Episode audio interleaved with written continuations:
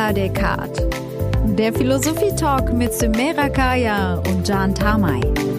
Hallo, schön, dass ihr wieder dabei seid. Das ist Jan. Und das ist die Sumera. Heute, Leute, wird's echt hart, denn es wird hochphilosophisch, es wird aber auch streitbar. Und zwar wollen wir uns heute der Frage stellen, was gibt es eigentlich und wer bestimmt das? Das ist ja gerade auch eine ganz aktuelle Frage, ne? Also wer hat die Wahrheit für sich gepachtet, die Deutungshoheit? Es gibt innerhalb der Philosophie so einen Kampf mit den Naturwissenschaften zu diesem Thema. Wer sagt, was gibt es? Also sind es nur die Dinge, wir alles, was so um uns herum ist oder auch die Gedanken, die Perspektiven, sind die auch echt? Sind die wahr? Sind die da? Oder muss man eigentlich sagen, nur das, was man sieht, was man greifen kann, ist tatsächlich da? Und für diesen ganzen Themenkomplex, John, gibt's ja auch eigentlich eine eigene philosophische Richtung oder so die philosophische Richtung. Habt ihr vielleicht schon mal gehört? Metaphysik. Genau. Und eigentlich geht's in der allgemeinen Metaphysik um die Frage, welche Art von Gegenständen existieren. Und was denkst du, Sumera? Welche Art von Gegenständen existieren? Ja, also ich würde sagen, äh, unsere Kopfhörer, unser Mikro, unsere Klamotten, ich existiere. Aber ich würde auch schon sagen, dass auch meine Gefühle existieren, meine Gedanken, oder? Ja, ich würde dir erstmal grundsätzlich zustimmen. Und die Frage ist jetzt, wenn wir jetzt verschiedene Arten angesprochen haben, die existieren, die Frage ist jetzt im nächsten Schritt, ob sie unabhängig von uns existieren oder ob sie nur existieren, wenn sie verstanden werden. Die erste Position, wenn diese Gegenstände, zum Beispiel das Mikro, in das du gerade sprichst, unabhängig von uns existiert, diese Position heißt Realismus in der Metaphysik. Und die Position, dass das Mikro nur existiert, wenn ich das Mikro verstehe, das wäre der Antirealismus. Und genau darüber haben wir mit einem Philosophen, den wir schon mal vorher gesprochen haben, nämlich Markus Gabriel, gesprochen. Ja, danke für die Einladung. Sie sind ja einer der Gründungsväter des neuen Realismus. Was an dem alten, Herr Gabriel, hat Sie denn so gestört?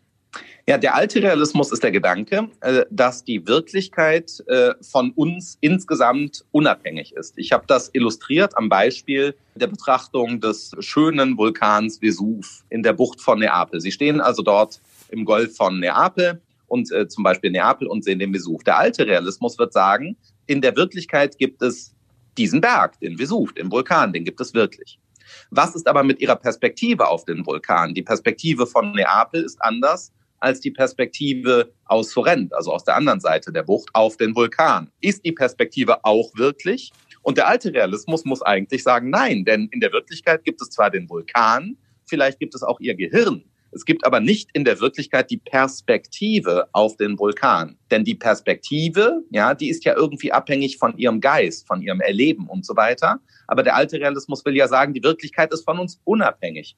Und deswegen lehne ich diesen Gedanken ab, dass das Kriterium der Wirklichkeit ist, von uns unabhängig zu sein. Denn das macht uns ja per Definition unwirklich. Und das muss falsch sein. Das heißt, wir müssen eigentlich alles, was wir versuchen äh, wahrzunehmen oder zu verstehen oder zu greifen, immer doch in Verbindung mit dem Menschen sehen oder äh, es funktioniert auch ohne?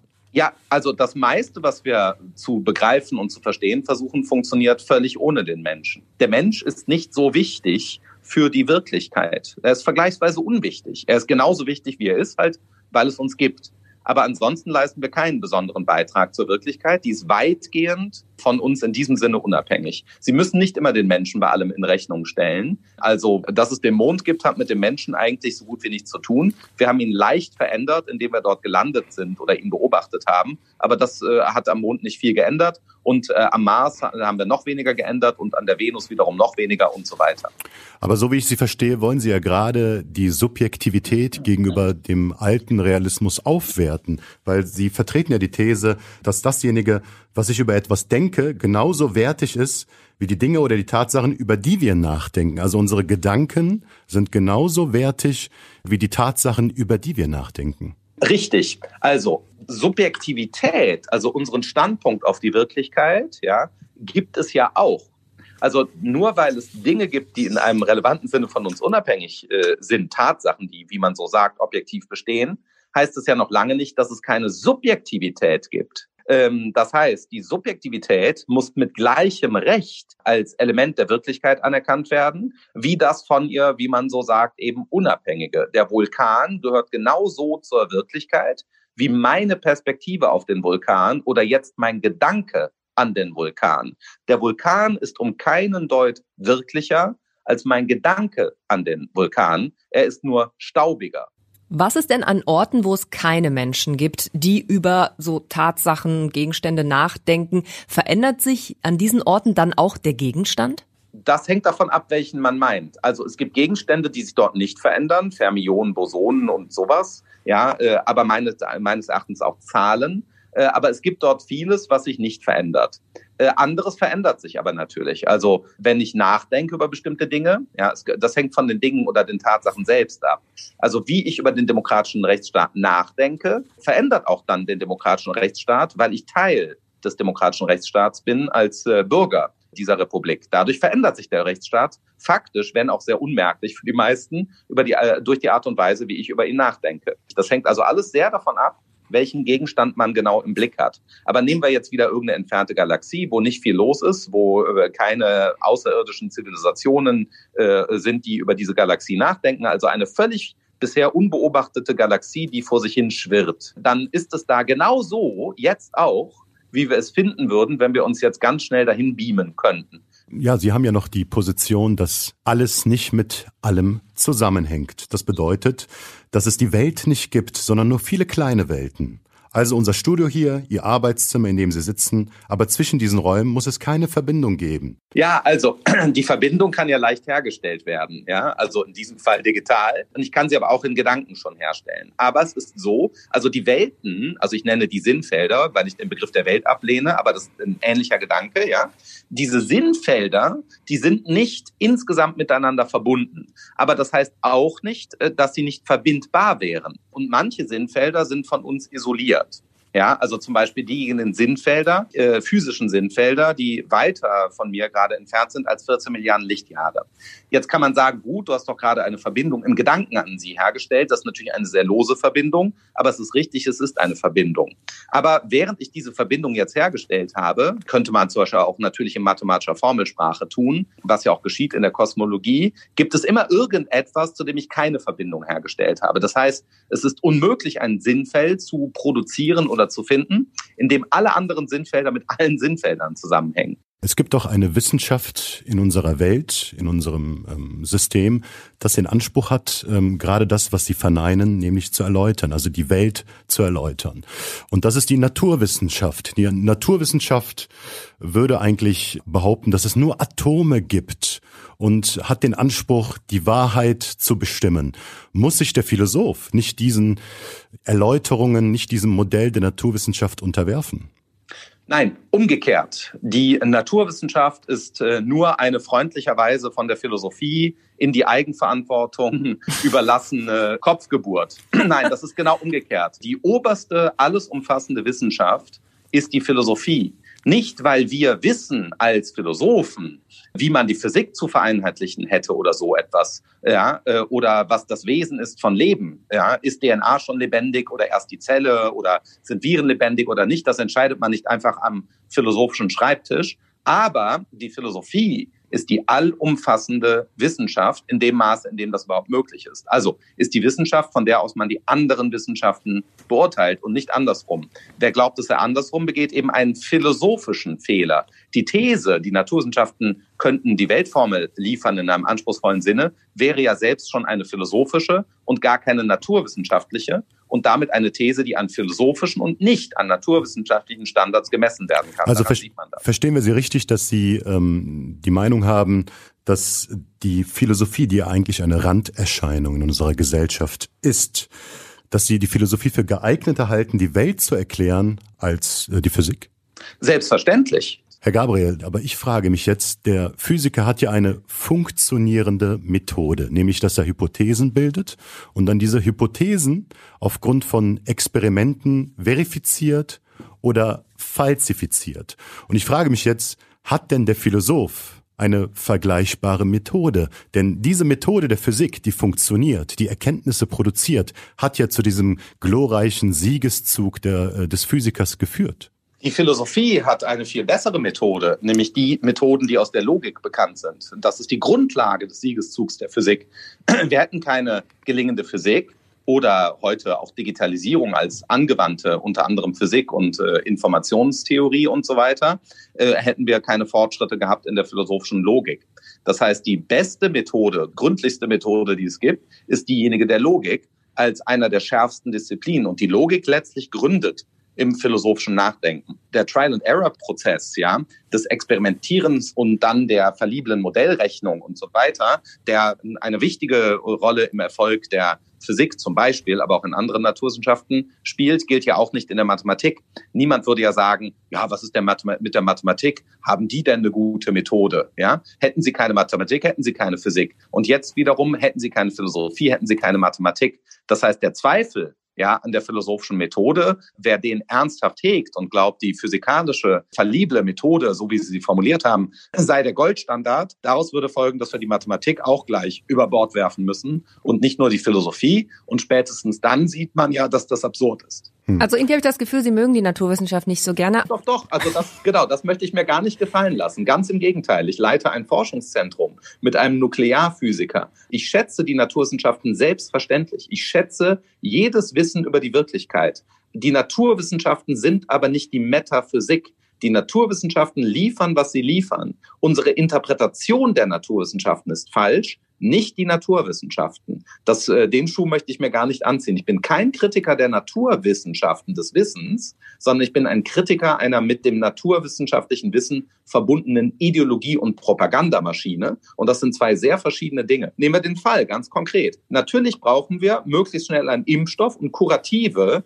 gegen dieses giftige, fiese, neuartige Coronavirus SARS-CoV-2. Null Zweifel. Aber wenn wir jetzt auf den Gedanken kämen, wir müssten alle Viren ausrotten, wir müssten jetzt also für immer Lockdown machen, bis alle Viren weg sind, auch die 100 Rhinoviren, das wäre dann Propaganda. Und das ist genau der Fehler, den wir häufig begehen. Wir nehmen also eine Naturwissenschaft mit ihrem Erfolg, wo wir ihn brauchen, und glauben jetzt, dass wir daraus eine Lebensform machen sollten. Das ist falsch. Die Virologie darf nicht zur Lebensform werden. Hm. Das, deswegen halte ich es für eine Propagandamaschine, dass Virologen heute Popstars sind. Nicht, weil Virologie. Der Herr Gabriel so soll ein Popstar sein.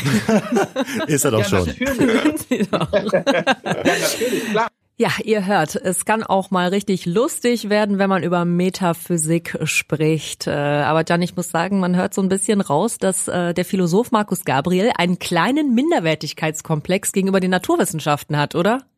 Also das wäre jetzt eine gänzliche Fehlinterpretation. Naja. Ja, ich glaube, es geht hier nicht um äh, Minderwertigkeitskomplex, sondern ähm, so wie ich ihn verstanden habe, sind zwei Punkte wichtig. Der erste Punkt ist, die Wahrheiten des Naturwissenschaftlers sind gültig wenn man Gabriels Begriff jetzt benutzt, in seinem Sinnfeld. Also im Mikrokosmos des Naturwissenschaftlers gelten selbstverständlich Gravitationsgesetze und ähm, die Relativitätstheorie von Albert Einstein. Es wäre ja lächerlich, wenn wir, wenn wir sagen würden, nö, das ist alles äh, nicht stimmig.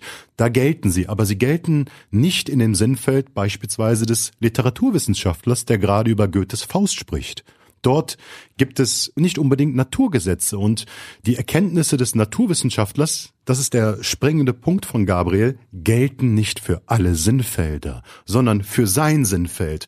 Er möchte damit den Anspruch der Naturwissenschaften und er nennt den Begriff Metaphysik, also die Wissenschaft zu sein, die grundsätzlich Welt erklärt. Diesen Anspruch möchte er relativieren. Es geht also nicht darum, kritisch gegenüber der Naturwissenschaft zu sein, sondern den unangemessenen Anspruch der Naturwissenschaften, in jeglicher Hinsicht Wahrheiten zu produzieren, zu begrenzen. Aber das sagt die Naturwissenschaft doch eigentlich auch gar nicht. Ich glaube nicht, dass irgendein Physiker sagen würde, ja, ich äh, weiß jetzt genau, was im Faust steht, ohne ihn gelesen zu haben, aufgrund meiner Berechnungen oder so. Also das sagt ja auch eigentlich kein Naturwissenschaftler, oder? Dass die Erkenntnisse der Naturwissenschaft in jeglicher Form und in allen Feldern gelten.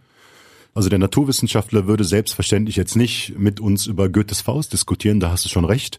Aber es gibt eine Position in den Naturwissenschaften, die heißt Physikalismus.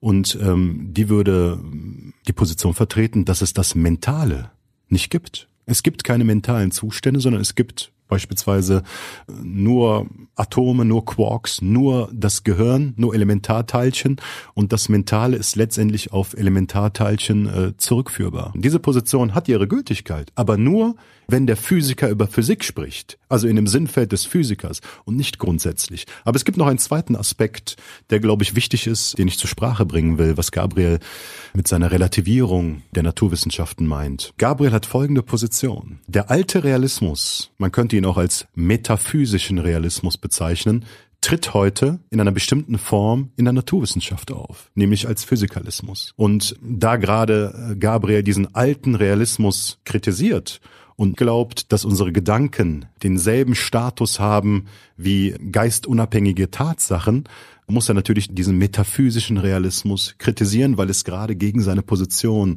spricht. Also es gibt hier zwei Aspekte. Das finde ich auch total äh, nachvollziehbar, die Position Gabriels da, dass es eben mehr gibt als nur die Dinge und dass alles irgendwie nur auf irgendwelche Atome zurückzuführen ist.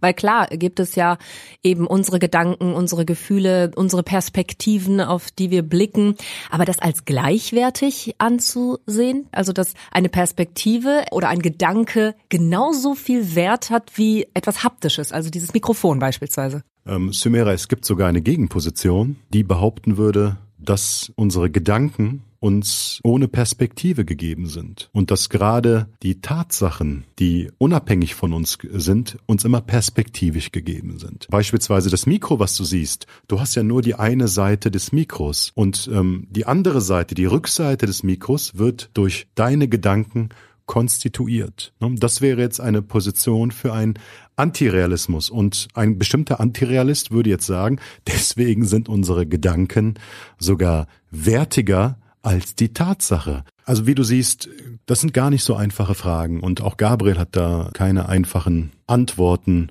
für uns übrig. Das hängt natürlich auch mit dem Siegeszug der Naturwissenschaft zusammen, dass wir irgendwie glauben, es gibt äh, geistunabhängige Tatsachen. Ne, aber wir machen dann oft den Fehler des Dualismus. Das bedeutet, dass wir glauben, zwischen den geistunabhängigen Tatsachen und unserem Verstehen gäbe es einen Abgrund, den wir durch Beschreibungen überschreiten müssen. Aber wozu dann das Ganze? Also ich verstehe irgendwie nicht so ganz, ähm, wozu es diese Denkrichtung überhaupt gibt, wenn sie eigentlich mehr Probleme und äh, Schwierigkeiten bringt, als äh, Probleme zu lösen. Warum beschäftigt sich die Philosophie mit diesen Fragen, mit dieser großen metaphysischen Frage? Darauf kann ich jetzt eine ganz einfache Antwort geben. Die Philosophie darf nicht zum Steigbügelhalter der Physik werden. Das bedeutet, dass die äh, Physik jetzt als erste Wissenschaft auftritt und äh, der Philosoph lediglich Probleme des Physikers versucht nochmal formal logisch zum Beispiel zu lösen, ne? sondern umgekehrt. Die Philosophie, das hat Gabriel auch gesagt, ist erste Wissenschaft. Und die Physik ist eine, er hat von Kopfgeburt gesprochen. Das ist natürlich jetzt ein bisschen lustig, aber er hat gar nicht so unrecht. Also die Physik ist eine abgeleitete Wissenschaft von der Philosophie. Und man muss dem Physiker schon vorwerfen können, ob es vernünftig ist, eine Position zu vertreten wie den metaphysischen Realismus, die in der Philosophie eine absolut unhaltbare Position ist. Das klingt für mich so ein bisschen nach, äh, der Schüler hat den Meister überholt und jetzt kommt der Meister und sagt, nee, Moment, stopp. Ich bin hier derjenige, auf dem alles beruht. Die Philosophie ist die Urwissenschaft. Wie gesagt, die Naturwissenschaft hat selbstverständlich den Hoheitsanspruch über ihr eigenes Sinnfeld, ne, also das der Naturwissenschaft. Aber die Naturwissenschaft muss sich zugestehen, auch Hilfestellung des Philosophen anzunehmen. Ja, Leute, falls eure Eltern sagen immer noch, äh, nein, studiert bloß irgendwie Naturwissenschaft, man will's ja mit Philosophie. Nee, die Philosophie ist die Urwissenschaft oder zumindest eine Wissenschaft, die mindestens genauso wertig ist und uns alles erklärt. Denkt gerne weiter drüber nach, empfiehlt uns gerne weiter, diskutiert mit uns über Instagram. Äh, wir haben natürlich auch eine Playlist über Spotify wieder für euch zu diesem Thema, das ja wirklich ein schwieriges ist. Was gibt's, was gibt's nicht? Wer bestimmt das? Äh, vielen Dank fürs Zuhören und euch euch noch eine schöne Zeit. Tschüss zusammen.